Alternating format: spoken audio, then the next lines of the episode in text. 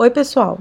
Vocês devem ter visto que a J.K. Rowling, autora de Harry Potter, fez um ensaio sobre questões de gênero. Gostaríamos de deixar claro que a equipe da Casa Elefante não compactua com transfobia e que faremos de tudo para responsabilizar a autora, assim como já fazemos desde o começo, por toda problemática que tenha essa questão ou qualquer outra como raiz. Tendo em mente que a Casa Elefante é um podcast que busca agregar sempre visões e experiências diferentes, queríamos pedir para que nossos ouvintes trans entrem em contato com a gente caso queiram mandar sugestões de problemáticas e até integrar a nossa equipe, que ainda não tem o representante dessa letra. Nosso e-mail para contato é acasaelefante.animagos.com.br. Você também nos encontra nas redes sociais buscando por A Casa Elefante. Obrigado por ouvirem e lembrem-se: direitos trans são direitos humanos. Bom episódio! Aviso: a Casa Elefante contém conteúdo adulto. Se você não quer saber o que Harry e Ron fazem bem juntinhos debaixo do lençol, digo, da capa de invisibilidade, recomendamos que volte mais tarde.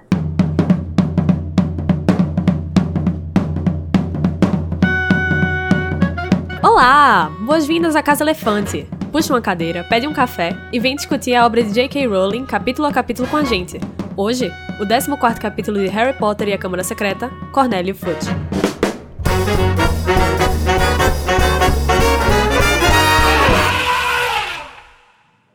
Alerta de spoiler.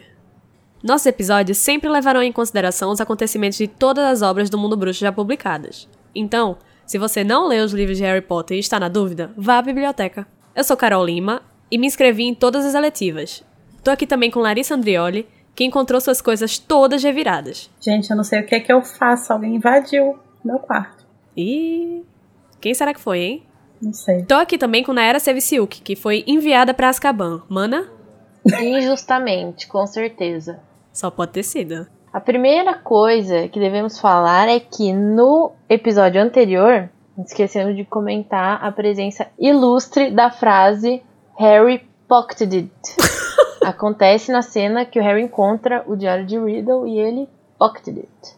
É, e caso vocês não se lembrem, o ator, né, o Stephen Fry, ele narra a, a edição britânica dos audiolivros e ele tem um problema com essa frase, o pocketed it, e, porque ele não consegue falar. E ele pediu pra Rowling alterar isso no texto, mas ela, tipo, cagou pra ele e ainda decidiu colocar essa frase todo. Cada vez, cada livro, essa frase aparece uma vez. Então, pelo menos uma vez. Então, né? Vingativa, né? Pro Stephen Fry. Podia ter um escorp... Deve ter um escorpião aí no mapa. Só pode. Deve ter.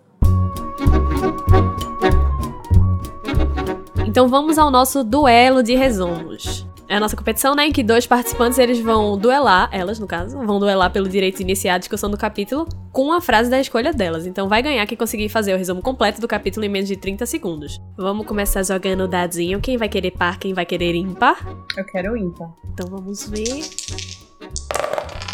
E deu ímpar. Larissa ganhou. Vai querer começar ou vai querer ceder a vez para a Nayara? Eu vou começar. Eu sempre sou a pessoa que cede pra pessoa começar, mas hoje eu vou começar. Olha que coração bom. Tá pronta, amiga?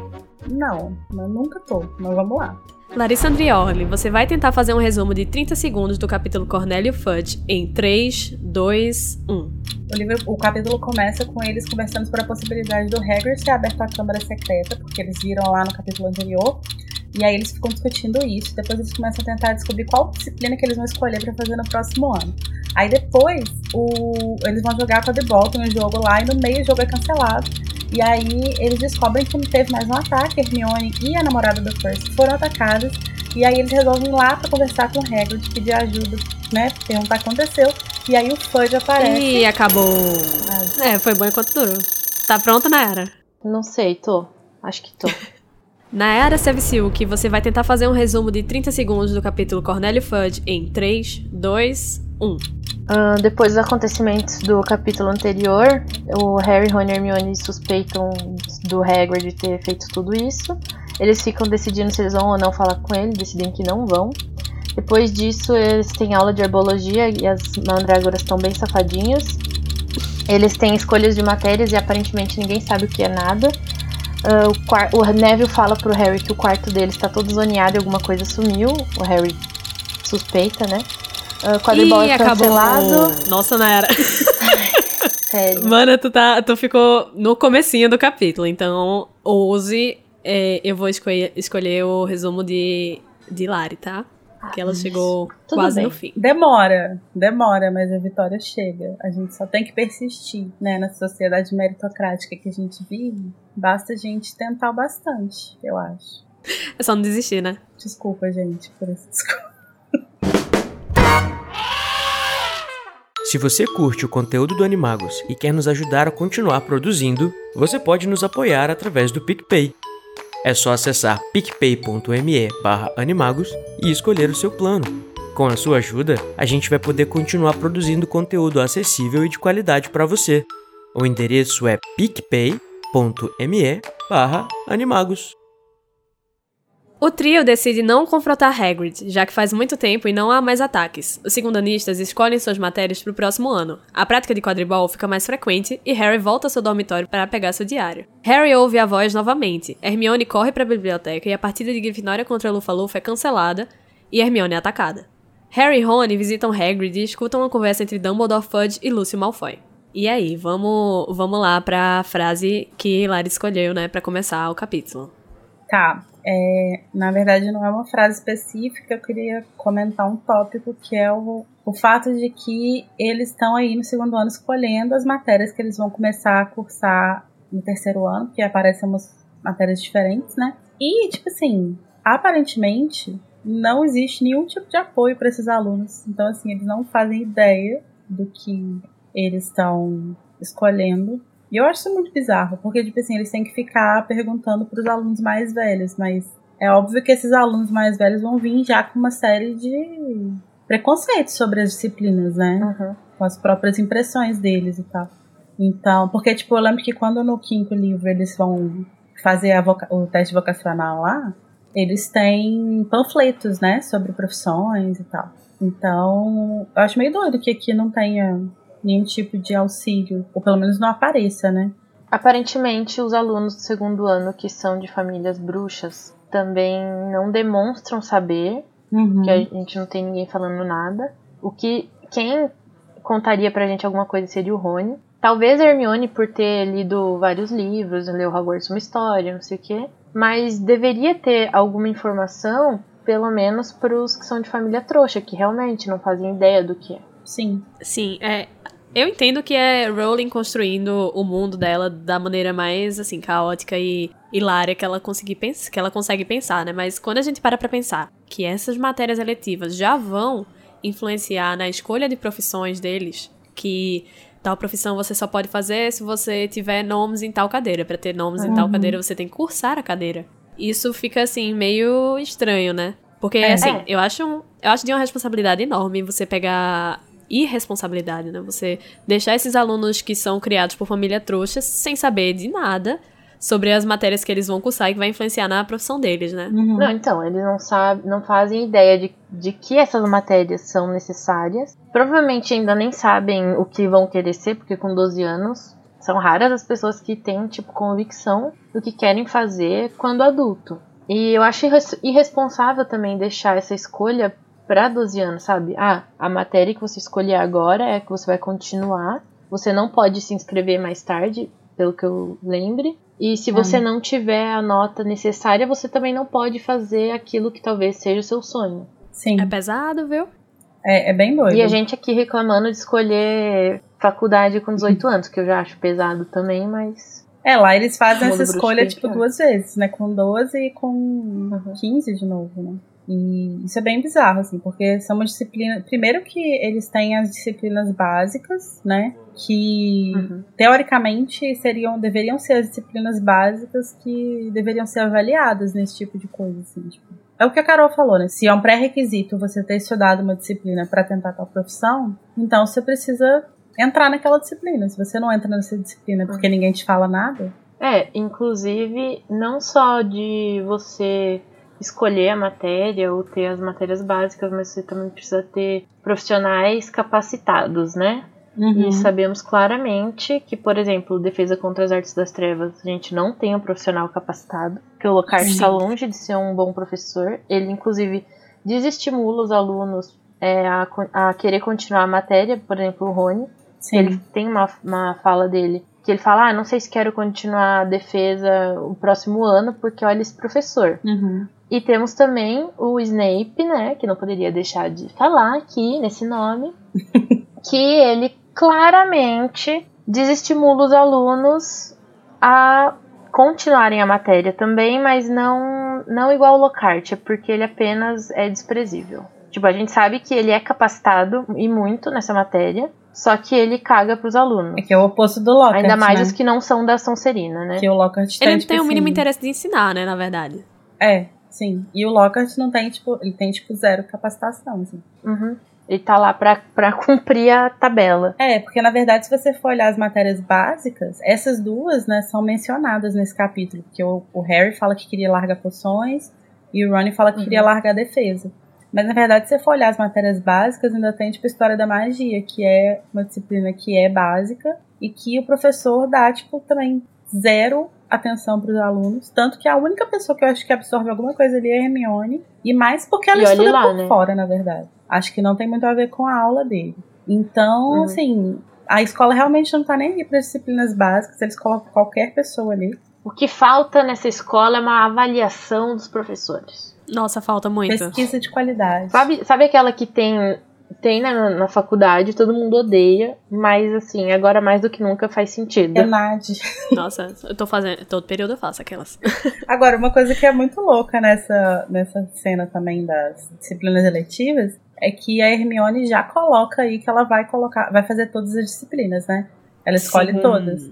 E aí eu fico pensando se, será que isso já era, tipo, a Rowling já colocou isso pensando no, na questão do vira-tempo? Ou será que ela só colocou isso pra reforçar a imagem da Hermione de louca dos estudos? E depois ela falou, hum, tenho aqui uma boa coisa para compor a história.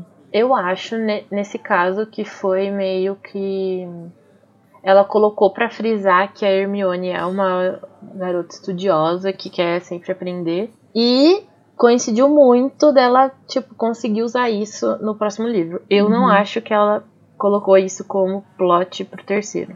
Olha, eu, eu como adepta da religião, Rowling pensou nisso há 20 anos.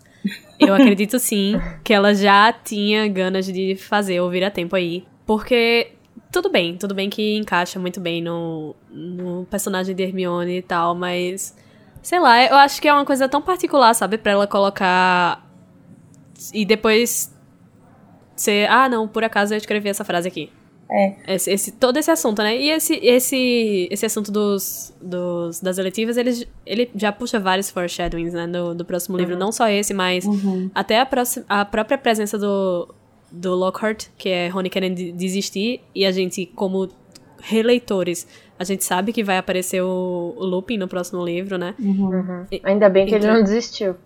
Exatamente. Ele não podia desistir, né? Porque é matéria É. básica. Não, ainda bem que nenhum deles podia desistir, porque, tipo assim, se, se eles pudessem desistir, não tinha livro, porque como é que ia continuar o livro sem o Harry poder estudar poções? Como é que ia. Exatamente. É, não tinha, não faz Imagina o sentido. Enigma do Príncipe. Mas aí eu acho que ela já, já fez isso querendo fazer sim É. o, o vira-tempo. Inclusive, tanto quanto os alunos que têm família trouxa, eu acho que eu sinto muito falta de saber mais sobre o conteúdo mesmo das aulas. Tanto das aulas básicas quanto dessas aulas Sim. novas que, que aparecem, né? Porque. É. É, a gente é apre- apresentado esse mundo fantástico e eu quero saber o que, o que, que a sociedade acha que é, assim, indispensável uma pessoa saber, sabe? É, e é curioso, porque como a gente acompanha tudo por, pelo ponto de vista do Harry, acaba que a gente só vê as disciplinas que ele escolhe, né? Mas, tipo, a Hermione escolhe um monte de disciplina que deve ser super legal. Eu super queria ver runas antigas, aritmancia. Nossa, eu ia falar isso agora. Deve ser muito interessante. Eu queria muito saber, saber sobre runas. Sim. Agora, uma coisa que eu achei muito louca nesse capítulo foi que quando eles estão falando sobre essa questão das disciplinas, o Percy vem, tipo, dar conselhos, né? E aí o Percy Sim, que... foi sensato uma vez na vida. Sim, que, que ele que é uma pessoa que, em geral, é muito comparada com a Hermione nesse sentido de, de estudioso e tal, tipo, de ser uma pessoa muito racional e tal. Eu achei muito curioso que ele é, sugere adivinhação. Tipo, ele fala uma coisa tipo, ah, é sempre bom se preocupar com o futuro. Então eu sugiro fazer adivinhação. Tipo assim, primeiro que não tem nada a ver uma coisa com a outra, né? E, e segundo que é curioso, acho que não cabe na, na personalidade do Percy se interessar por adivinhação. Eu acho que ele não se interessa pelo conteúdo, tipo a matéria em si, mas ele se preocupa com o futuro dele. Eu acho que isso só prova que ele nunca teve uma aula com a Trelawney, né? Porque se ele tivesse tido uma, ele não ia falar isso. É verdade. Mas, assim, se fosse uma matéria ensinada por um professor que a gente visse que fosse bom, eu acho que seria, assim, um conselho válido. Uhum. Mas, como a gente conhece a professora, eu já acho que, tipo assim. Né. Ah, eu gosto de Sibila. Tem minhas restrições. Eu, assim, eu gosto dela como personagem. Como professora, eu ia odiar. Ah, mas eu acho que, assim, como professora ali, de fato, dá pra defender muito pouca gente. Muito pouca gente. Ah, não, é. Muito tipo pouca assim, gente. dá pra defender É Não, dos gente. que a gente conhece, né? É, dos que a gente conhece, dá pra defender, assim, 100%? Não, não dá, não dá, não. Poucos O escapam, Flitwick e a, e a McGonagall. Flitwick e McGonagall. Sprout também não parece. Sprout. A gente não vê nada de ruim, assim, dela. Eu acho que a Sprout, ela é tipo o Hagrid com as plantas, sabe? Porque ela tem umas plantas bem doidas naquela estufa. É, pode ser. Ah, mas ela, tipo, ela não expõe desnecessariamente os alunos dela a coisas que são ilegais, por exemplo. Não ilegais, mas ela expõe aquela, aquela de tentáculo, não sei o que lá. Até a mandrágora mesmo. Mas essas são, essas são coisas que são previstas pelo, pelo, pelo currículo. Mas quem decidiu esse currículo? Ah, aí você já vai falar com o Mac bruxo. que já não é comigo. Bater lá na salinha da, da, Da Dolores. das Dolores, isso. Mas sei lá, eu acho que super válido sim. É isso de fazer, sei lá, pelo menos um testinho vocacional, né? Pelo amor de Deus. Uma palestra, né, gente? Uma palestrinha. Olha, gente, essa aqui é a disciplina X, essa aqui é a disciplina Y. Pronto, acabou. E voltando também, né, para o começo do capítulo, o final do capítulo anterior, né? A gente já começa o capítulo vendo as repercussões da memória do Tom Riddle que Harry viu, né, do diário. Sim, inclusive o capítulo já começa trazendo a conexão que o Hagrid tem com as criaturas, né? De amar criaturas, entre aspas, estranhas e monstruosas. E usa isso como pretexto para eles já acreditarem que o Hagrid realmente foi a pessoa responsável por libertar o monstro que estava causando terror 50 anos atrás. Nossa, sim. E eu acho muito engraçado pensar que se foi há 50 anos atrás, e quando aconteceu ele tinha 13 anos, então ele deve ter tipo uns 63, 64. E eu nunca tinha pensado, assim, que era mais ou menos essa a idade de, de Hagrid. Ele já é grupo de risco do corona, gente. Meu Deus. Coitado. Fica em casa, Hagrid. Fique na sua cabana. E eu acho muito engraçado, né? Quando eles começam, assim, a, a conjecturar mesmo esses fatos, Hermione, ela já vai criando a hipótese real na primeira tentativa dela. E os meninos, não, não é isso não. Sendo que, tipo assim, no capítulo passado, Hagrid estava lá defendendo Harry, e Harry, tipo, esqueceu disso, né? Eles vão, inclusive, colocar em dúvida o fato de que o, o Harry encontrou com o Hagrid na Travessa do Tranco, né? Que é um lugar que a gente sabe que é um lugar meio suspeito, mas, tipo assim, só de você estar lá, só de você pisar na Travessa do Tranco, você já é automaticamente uma pessoa suspeita? Suspeita. Bizarro, né? Será? Ah, eu não, eu não sei. Eu, não- eu acho que não. Na verdade, não, eu acho que não deveria ser, né? Mas assim, é. A imagem que é passada pra gente é que um, é um lugar que só tem loja de magia Dark Magic, sabe? Só uns, uns bruxos muito estranhos. Então, tipo, você tá fazendo o que lá, meu querido? Então, mas aí, assim, porque a gente, a gente conhecendo, a gente sabendo que o Hagrid não abriu a câmara e que ele é uma pessoa que, tipo, jamais se associaria a, a Dark Magic, assim, tipo, se ele, ele estar lá, a gente deveria dar o benefício da dúvida, assim, né? E, então, Não, sim, com e se ele certeza. tá lá porque ele fala que ele foi comprar repelente, né? para lesmas car- carnívoros. Então isso é uma coisa que não, não é associada, associada a nada ruim. Então lá não deve ter só isso. É, é é mais como a gente, tipo, recebe, né, as informações de como, como é esse lugar. E tá, tudo bem que ele tava procurando esse repelente para as le- lesmas carnívoras, mas assim, J.K. botou justamente pra, pra ter esse fator, né, de, Sim. de incriminar mesmo. Sim. Não, mas com certeza foi colocado já pra, pra você colocar em suspeita, assim. Até porque quando o Harry encontra com o Hagrid, o Hagrid parece meio, tipo, suspeito. Ele tem uma atitude suspeita na, na hora, assim. Exatamente. E ele fala muito como se fosse uma coisa. A primeira coisa que ele pensou? Sim, sim. Mas, né, ele podia tentar, sei lá, apostando uns ovos de dragão aí com a galera. É mais provável, na verdade, né? Que ele estivesse fazendo uma coisa ilegal, mas não. Não tão grave. Não prejudicial a ninguém. Não tava tipo, fazendo nada muito errado, assim. Tava jogando no bicho. Será que tem jogo do bicho? Jogando bicho, literalmente, né? Então, a questão é de você não acreditar na palavra do seu amigo, que no caso eles nem deram essa oportunidade porque eles não foram perguntar pro Hagrid.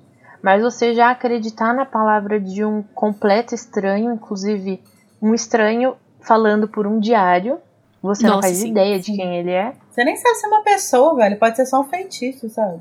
Sim, então.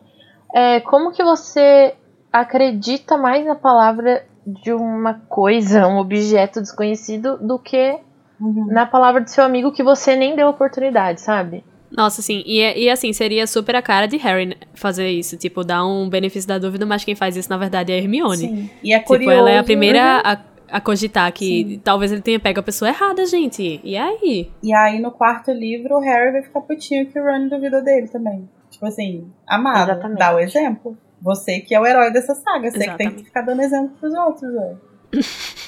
Então, eu acho que quando, quando o Harry tá muito envolvido com alguma situação, tipo, nesse caso de mistério, de tentar descobrir alguma coisa, ele fica um pouco cego. Ele meio que toma como verdade a primeira coisa que aparece. Muitas vezes, né? Não é sempre.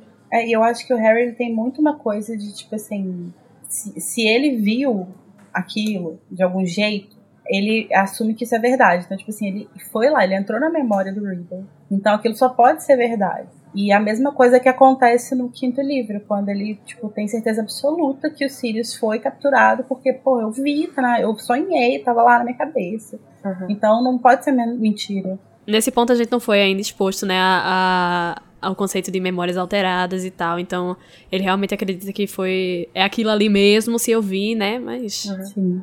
Mal sabes tu, né? Puxando essa questão do Hagrid, que no final do capítulo ele acaba sendo levado pelo Cornélio para Azkaban, eu fico me perguntando se os pais dos alunos sabem que o suspeito de ter aberto a câmara é o guarda-caça de Hogwarts, ou até mesmo se foi divulgado na, na, primeira vez que a câmara foi aberta que, os, que o Hagrid era o culpado, entre aspas, porque sabemos que ele não é. Eu acho que na verdade Sim. não foi nem divulgado que a câmera foi, câmera foi aberta, né?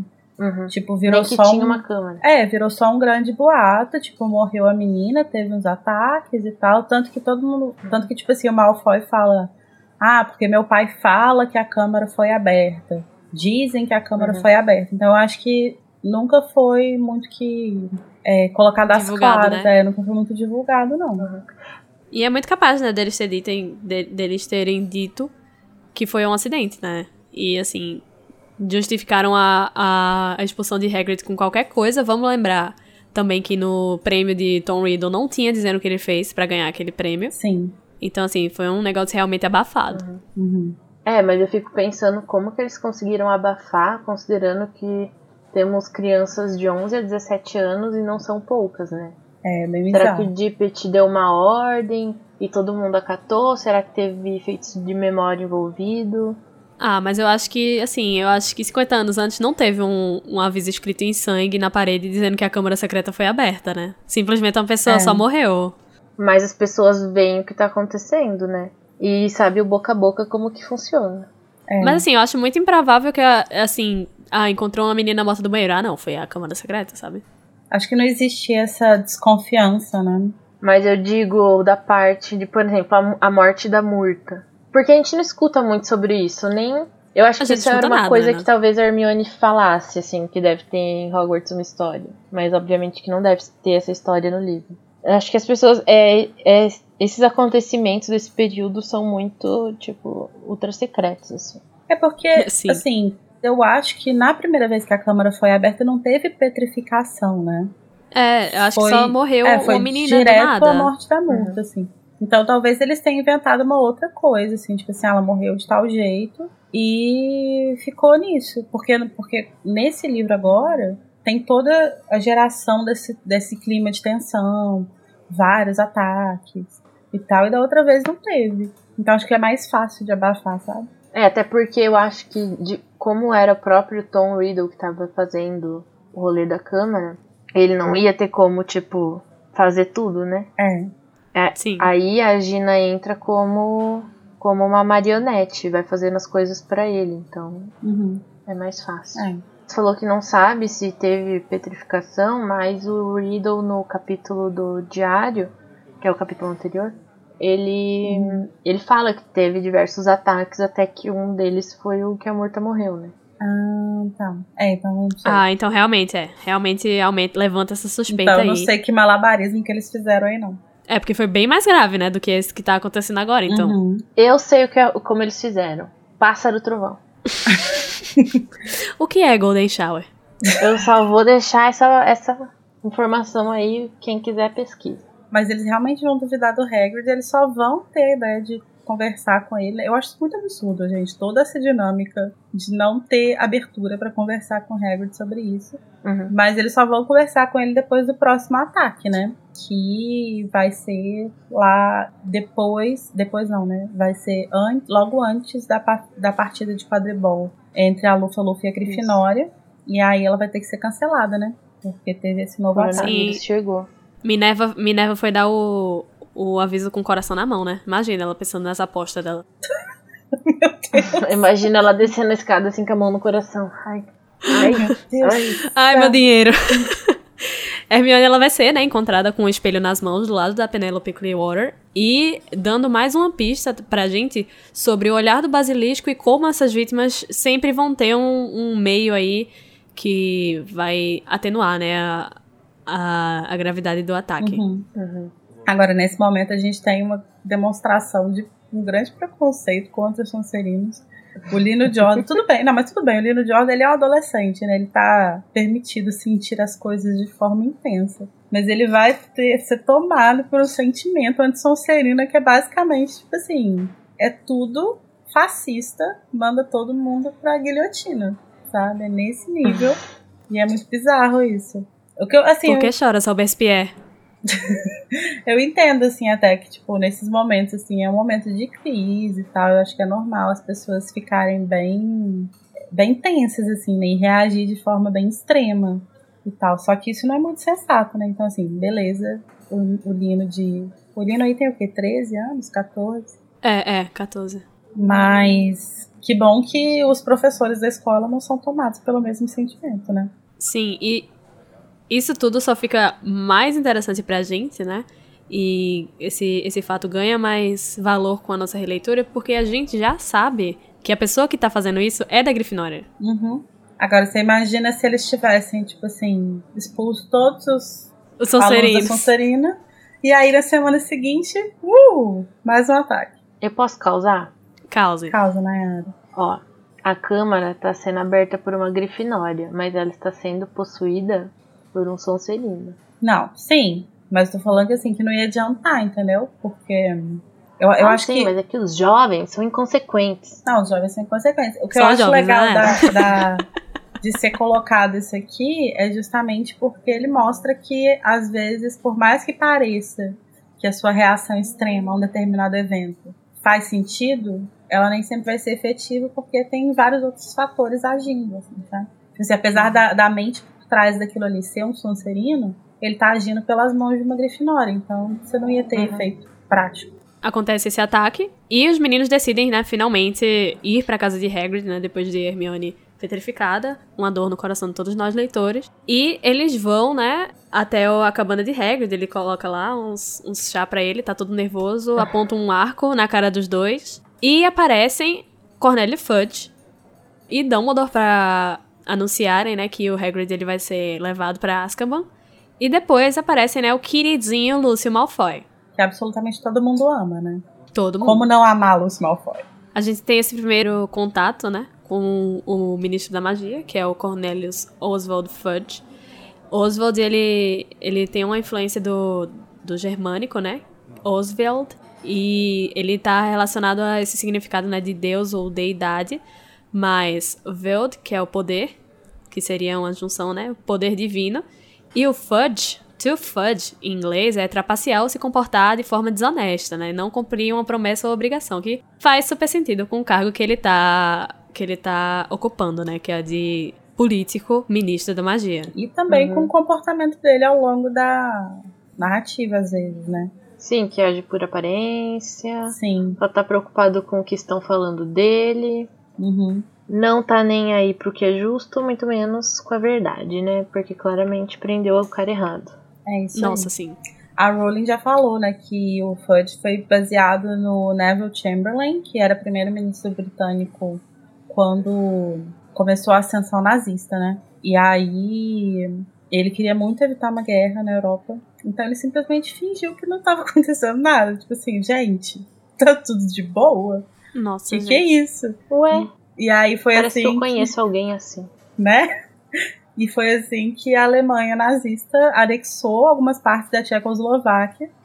E aí só depois que ele foi declarar guerra ao Hitler, quando a Polônia foi invadida. Então olha que bela inspiração do Fudge, né? Uma pessoa ótima. Ele, por ser, né, esse primeiro ministro que a gente conhece, a gente vai ter contato com mais outros dois, né, que são o Rufus Scrimgeour e o Pio Ticnis, cada um tendo um, um governo muito característico, né? Que Sim. Cornélio é aquele que ele fica, tipo, é, lutando pela aparência da sociedade e tal. A gente tem o Rufus, que é o ministro da, daquele momento de, de crise, de guerra. Crise E mesmo. Pio Ticnis, que é o que assume quando o Voldemort a- é, sobe ao poder de novo, né? E é o, é o ministro marionete, é o puppetzinho. E é curioso pensar que o Rufus, por exemplo, ele era um cara que ele tentava muito. é, Ele é um, um personagem extremamente problemático, assim, em vários sentidos, né? Tipo, ele tem várias atitudes condenáveis. Mas no fim das contas, ele é, ele é o que mais tenta fazer alguma coisa ali, né? Ele é o que mais tenta salvar as coisas. E ele pegou no pior momento, né? Que ele podia. Sim, coitado. Bota pior nisso, né? Tem mais outro é, ministro que a gente conhece, né? O Shacklebolt. Ele vira ministro no sétimo, não é? Ele não vira na narrativa, né? Não é descrito. No finado Pottermore tinha essa informação. Não, então, sim. Inclusive que tira a Hermione lá do Cursed Child, né? Ela não tá na- nessa lista. Ah, é verdade. É, no Pottermore tá, tá, fala que o Rufus é ministro, tipo, até os dias atuais. Uhum. Mas assim, curioso, é curioso, inclusive, falar sobre isso, né? Como que o Shacklebolt poderia ser ministro por tanto tempo. Mas para explicar um pouquinho disso, o ministério ele foi estabelecido, tipo, há muito tempo, em, na, em 1707. E o primeiro ministro bruxo foi Ulrich Gunn. E, inclusive, é ele que tem um retrato que fica lá na sala do primeiro-ministro to- trouxa, né? Ele que é o, a ponte entre o mundo bruxo e o mundo trouxa ali pelos governos, assim. E os ministros, eles são sempre eleitos de forma democrática. Só que você pode simplesmente, em algum momento de crise, né, como acontece durante a, a primeira ascensão do Voldemort, por exemplo, você pode simplesmente pegar esse cargo e oferecer ele pra alguém. E o Dumbledore, eh, ele recebe essa oferta mais de uma vez, né? Só que não quis, né? Nunca quis e sempre acham que ele quer. É. Isso que eu É. acho mais bizarro. Também não existe um limite, né, de permanência para um ministro, mas ele é obrigado, sim, a fazer eleições no máximo de 7, 7 anos. Sim. Meu Deus, imagina a gente ter que aguentar por sete anos o nosso atual presidente. Nesse, nessas eleições, tivemos vários ministros e ministras. E na lista de ex-ministros que tem no Wizarding World, que é o finado Pottermore, temos alguns nomes muito conhecidos, como Parkinson, que é Vixe! quem a gente conhece, Pense Parkinson, da Sonserina. Uhum. Raul, que eu- se eu não me engano ele foi o que a gente conhece é um comensal da morte. Sim. Que coisa, Isso. né? Uh, Diggory, Boot, Flint e Lestrange. Todas sempre Hum. famílias é, tradicionais, né? Uhum. Bem Sim. tradicionaisinhas. Mesmo as que são famílias mais de boas, tipo os Digger, são sempre famílias mais tradicionais. Agora, tem uns ministros interessantes, assim, né? A, a primeira mulher que foi eleita ministra da magia, em 1798, foi a Artemisia Lufkin. Um outro que é interessante, que tem um paralelo também com o Neville Chamberlain, né? é o tal de Hector Foley. Ele foi uma pessoa, ele era ministro quando o Grindelwald começou a ascender e ele foi, ele negligenciou também essa, essa, essa ascensão, essa ameaça do Grindelwald. Ele foi forçado a sair. É ele que tá no filme? É ele. É ele. Tem também o primeiro ministro nascido trouxa, que chama Nobby Leach, que a gente, a gente só não tem muita ideia de se teve mais um, né? Além da Hermione depois. E também a Millicent Bagnold, que ela foi ministra entre, entre 1980 e 1990. Ela pegou ali o hum. finzinho da era do Voldemort e ela ficou muito famosa pela frase que ela falou quando ela foi chamada diante da corte internacional lá, né, para prestar, prestar esclarecimento pelas transgressões do Estatuto de Sigilo depois que o Voldemort caiu, porque as pessoas ficaram meio loucas, né? A defesa dela foi que ela assegurava o, de, o nosso direito inalienável de celebrar, de festejar. Tá certíssima, né? E ela já foi mencionada aqui no.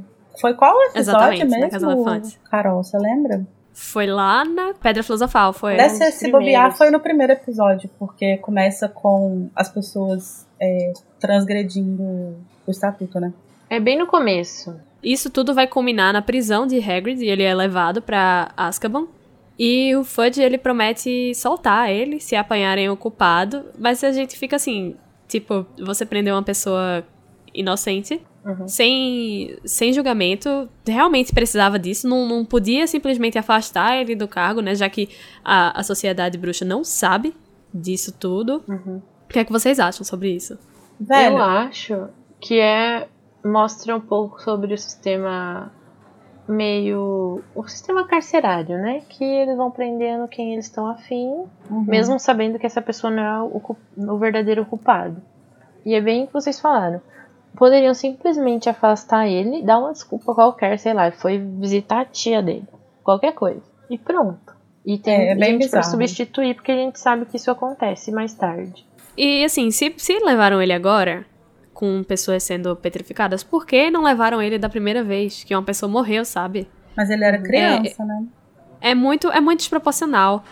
É, e assim também, ele devia sair de, quando saísse de Azkaban, ele devia sair e ficar rico, né? Porque isso é muito grave, você tirar tempo de vida, né, de uma pessoa é, que não fez nada para merecer aquilo e Sim. Sabe? É muito absurdo que isso aconteça. E é muito bizarro porque, tipo assim, se você for fazer um paralelo com o nosso sistema carcerário, isso seria tipo uma prisão preventiva, assim, né?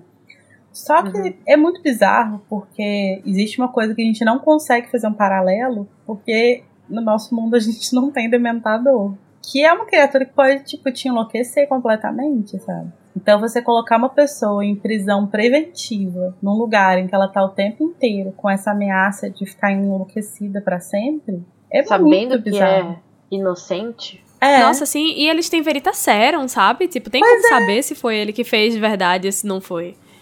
Então, assim, eu acho muito desproporcional essa, esse, esse ato, assim, é. de, de Cornélio, só porque ele quer aparecer mesmo, que ele quer dar uma de bonzão. Uhum. Ele quer mostrar serviço. Não existe um meio termo, né? Uma sociedade em que não existe meio termo, assim. Ou você tá lá de boa, vivendo sua vida, ou você vai pra Azkaban.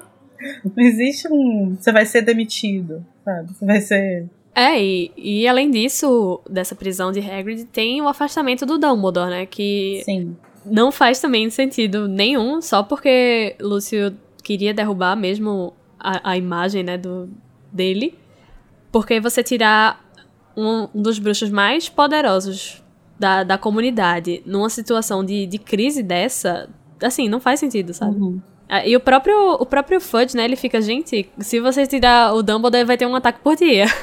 Ele realmente, ele, ele reconhece, eu entendo, assim, é completamente bizarro, a, bizarra a forma como ele lida com o Dumbledore depois. Mas aqui você começa a entender, né, da onde vem o medo dele depois. Porque ele realmente enxerga o Dumbledore como o, tipo, supra-sumo... Uma ameaça. Do poder, tipo assim, se, se ele sair daqui, ele é a única coisa que protege esses alunos, assim. Ele tem plena consciência de que, tirando o Dumbledore, a escola não protege os alunos, só o Dumbledore protege. Então é lógico que Sim, ele vai é... morrer de medo dele depois. A gente sabe, né, pelos textos do final do Pottermore, que o próprio Fudge ele chegou a pedir conselho para Dumbledore. Sim. E não foram poucos.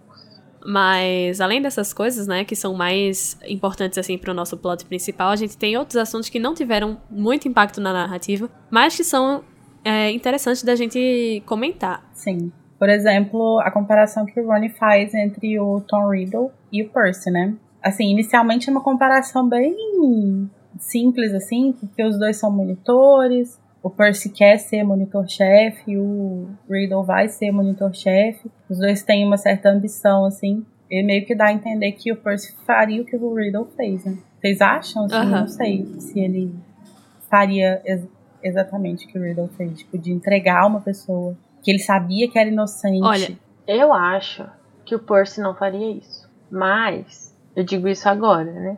Mais pra frente eu não sei.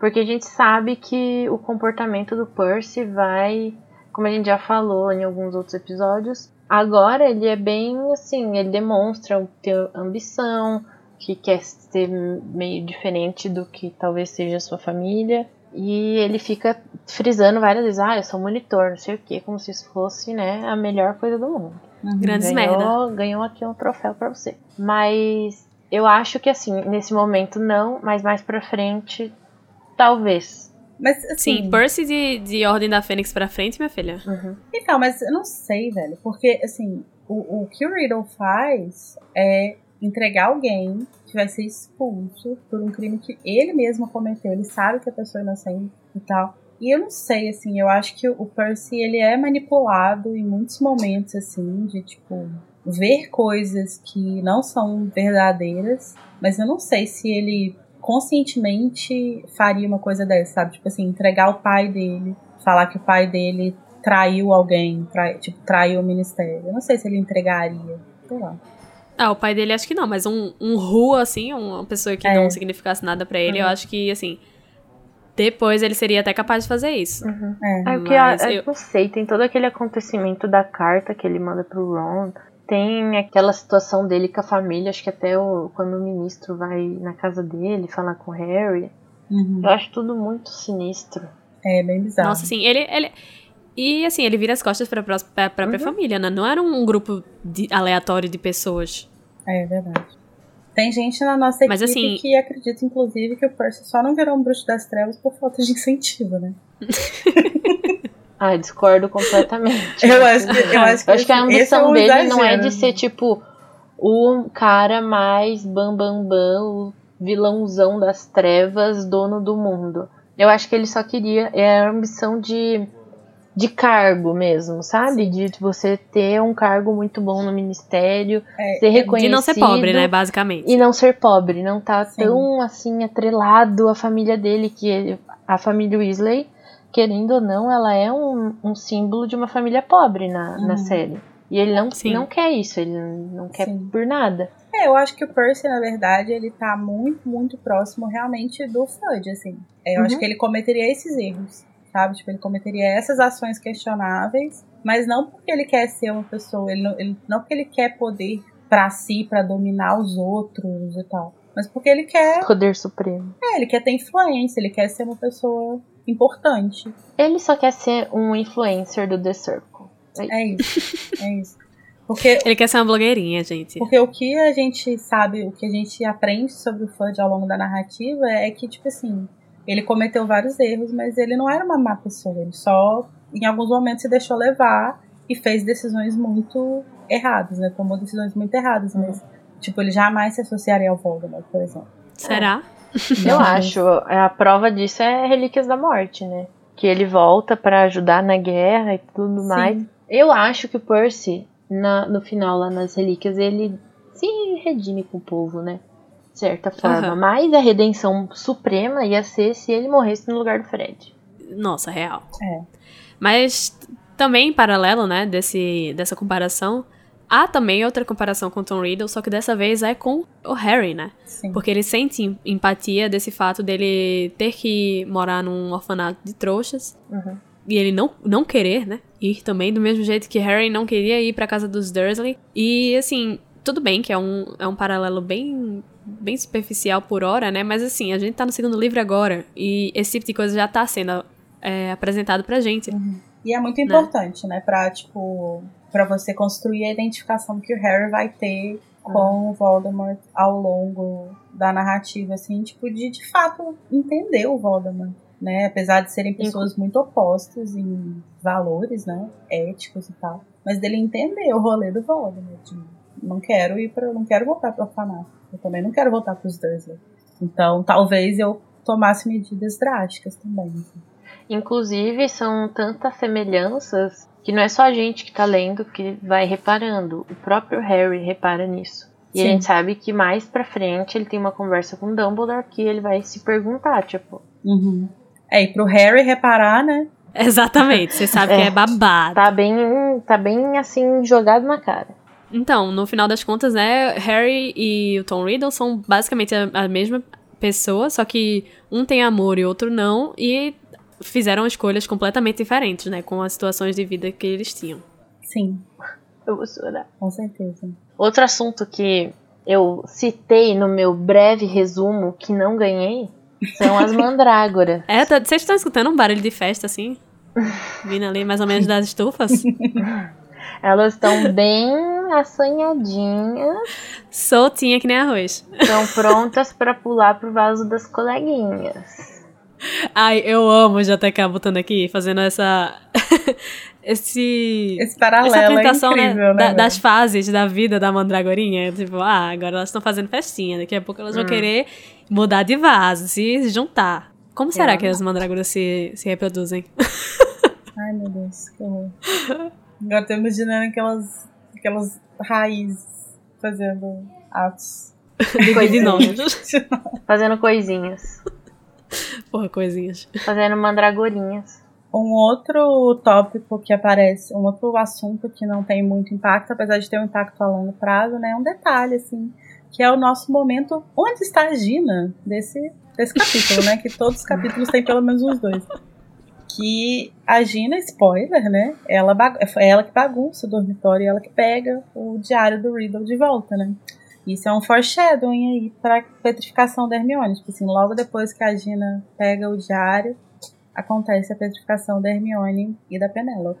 Sim, isso é pra deixar bem claro, né, para o leitor que a partir do momento que Harry tava com o diário, os ataques pararam.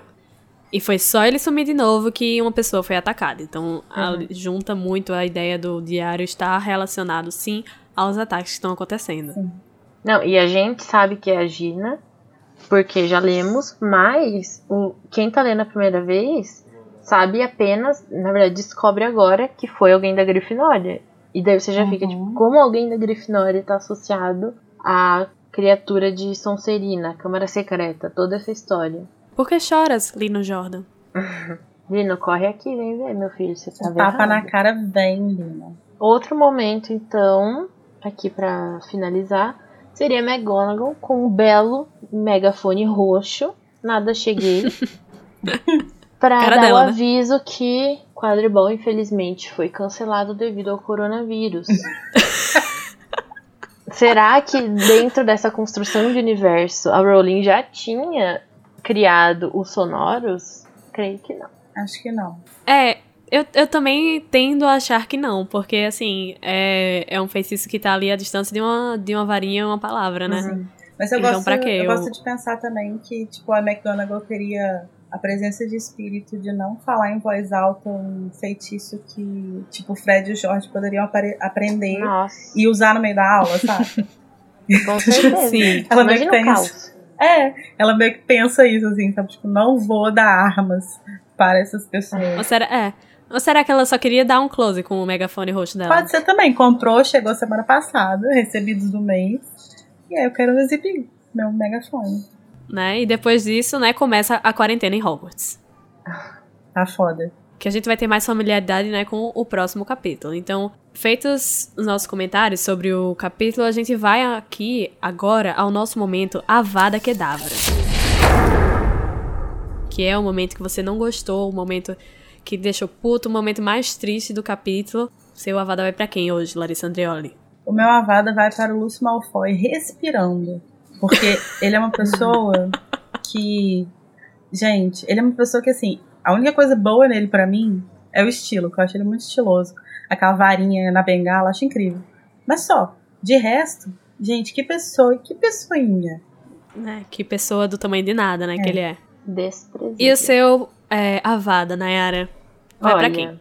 O meu momento Avada foi bem difícil de escolher, queria só deixar aqui bem claro, porque eu acho que nesse capítulo acontecem coisas pesadíssimas. Então foi muito difícil escolher, mas o meu momento vai para a Hermione petrificada, porque querendo ou não, a gente se apega muito à personagem, ela faz parte do trio principal e ela é brilhante, querendo, querendo ou não querendo assumir isso. Mas é muito triste, ainda mais pros amigos dela É triste tudo mesmo. mais. Inclusive o quadribol é cancelado, entendeu? Poxa. Mas que bom que acontece no momento crucial. Que bom que acontece no momento assim que ela já descobriu, né, o que aconteceu. Uhum. Então, porque se não fosse aqui- se não fosse aquele papelzinho na mão dela, minha filha, a gente já tá até hoje nesse rolê. É, pena que não avisou ninguém, né? Aquelas. Não deu Ainda, tempo, ainda. coitado. Mas o meu Avada, ele também vai pra Lúcio. Mas, assim. É, é, é me- também meio que Lúcio Malfoy respirando, porque é ele querendo afastar Dumbledore nesse momento de extrema necessidade, a forma como ele vai fazer isso, a pachorra que ele tem de chegar na casa de Hagrid pra falar merda, sabe? Então, meu Avada vai pra ele aí. Segura esse Avada duplo. Uma menção honrosa de Avada, que tava na minha lista também, é o canino, que ficou preso dentro da cabana do Hagrid, todo se debatendo lá, arranhando a porta, porque o Hagrid foi preso e ele ficou lá sozinho. Eu vou chorar. Gente, que dó, na moral. Sim, muito. E agora, né, que a gente já fez essa catarse de tudo ruim que tinha dentro da gente, vamos aqui ao momento Expecto Patronum! Que é um momento que a gente ficou com quentinho no coração, um momento que a gente gostou no episódio, o momento mais babadeiro desse capítulo, começando com Nayara Weasley. O meu momento Expecto Patronum vai pro Hagrid dando a dica das aranhas, porque eu acho sutil como uma patada de um elefante. Como quem não quer nada, né? É, tipo, do nada, ele. Então, sigam as aranhas. Tipo, ninguém perguntou nada, querido. Os outros lá estão tudo escondidos e você dando, falando com o vento aí. Você tá louco? E eu acho, sim. inclusive, que no filme essa cena é muito engraçada. Essa cena, mas o que vem antes dela é muito triste. E o seu patrono, Lari? Meu patrono vai para Dumbledore Lispector. Eu amo. Eu tenho várias, várias questões com o Dumbledore, mas tem uma coisa que eu amo nele: é a capacidade dele de criar frases de efeito. Eu acho incrível. Eu tenho certeza que ele fica na sala dele escrevendo um diáriozinho de frases para usar em momentos específicos. Escrevendo e decorando, né? Sim, claro. E aí, aquele momento que ele fala assim: Você vai descobrir que eu só terei realmente deixado a escola quando ninguém mais aqui for leal a mim. E você também vai descobrir que Hogwarts sempre ajudará aqueles que a ela recorrem. Gente, eu acho incrível. Eu adoro esses momentos dele, Lispector. Nossa, sim, Inclusive, ele usa bons. essa última frase em Relíquias, né? Sim. Importante ressaltar. O meu patrono vai pra ela, né? Como poderia ser diferente? É Hermione, a fada sensata, que ela vai não só dar a Hagrid o benefício da dúvida de pensar, olha, ele pode ser inocente, como ela vai ser a única a fazer isso e ainda vai matar a charada na primeira tentativa, né? Pena que ela está cercada de idiotas que convenceram ela do contrário. Tal qual Bia Falcão está cercada por um bando de idiotas. Mas, né, é a vida. De personagens novos, a gente só tem o Cornélio Fudge, né? Que é esse, essa pessoa maravilhosa, esse politiquinho. Sim.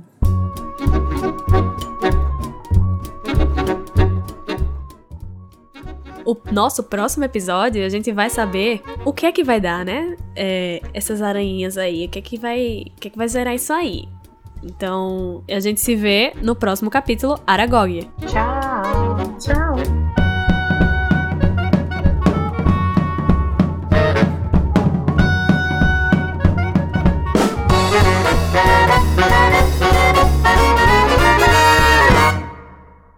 Esse podcast é produzido pelo animagos.com.br.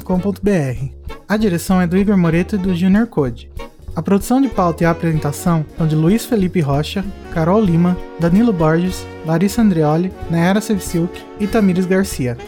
A edição e finalização é de Igor Moreto. A identidade visual foi criada pelo Edipo Barreto.